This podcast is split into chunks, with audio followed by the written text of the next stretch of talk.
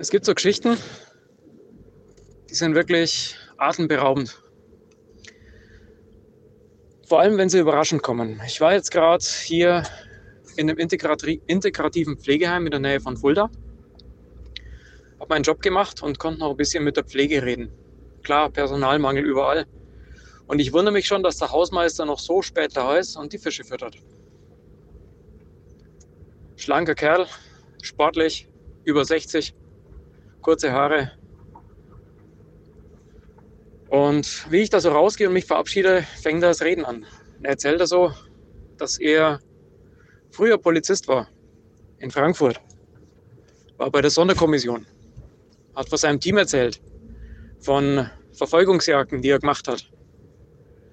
Und dann hat er mir erzählt, wie das Ganze nach oben eskaliert ist.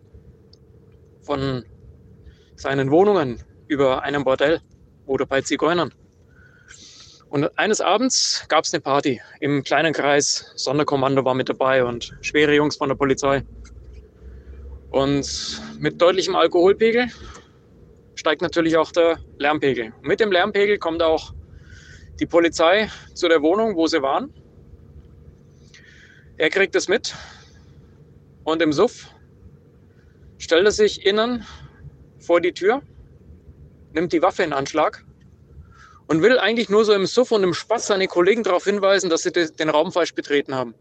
Und sagt ihnen eiskalt mit der Waffe im Anschlag, Jungs, wenn ich jetzt der Falsche wäre, dann wärt ihr tot. Es kam natürlich dann zum Gespräch, sie haben die Waffen abgegeben und das war so der Gipfel. Da hat er mir erzählt, wie es dann langsam bergab ging. Er war begeisterter Rennradfahrer, ist zu seiner Freundin hier von Hessen bis, bis zur Nordsee gefahren. Aber irgendwann hat er gemerkt, wie seine Kumpels immer weniger geworden sind. Drei von ihm haben sich erschossen.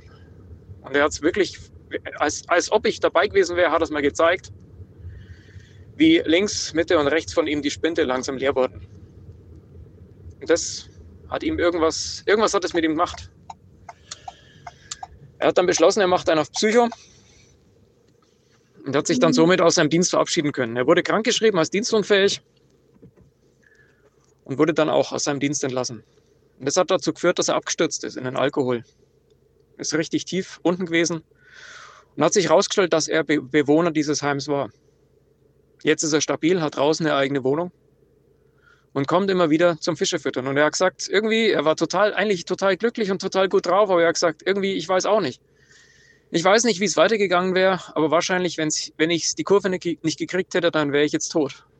Ob das jetzt gut ist, weiß ich nicht. Und ich sage zu ihm, Junge, du bist jetzt hier, du hast es hier warm und die Fische brauchen dich. Und dann fängt er an, geht an seinen Rucksack. Autorucksack in grün.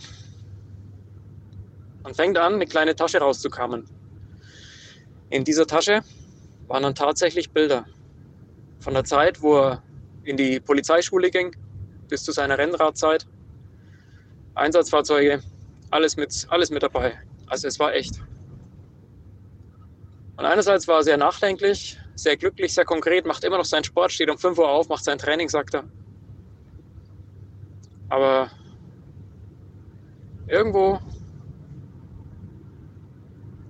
denkt er sehr viel nach über die Zeit, wie es dazu kam, wo er jetzt ist. Und trotzdem hat er glücklich gewirkt. Der Mann, der vorher Verbrecher gejagt hat in, in, in Frankfurt, mit Sonderkommandos umgegangen ist, bei seinem Dienstgruppleiter anerkannt war. Der Mann, der ist jetzt weiterhin zu Gast nach erfolgreicher Therapie und füttert hier in einer integrativen Einrichtung die Fische.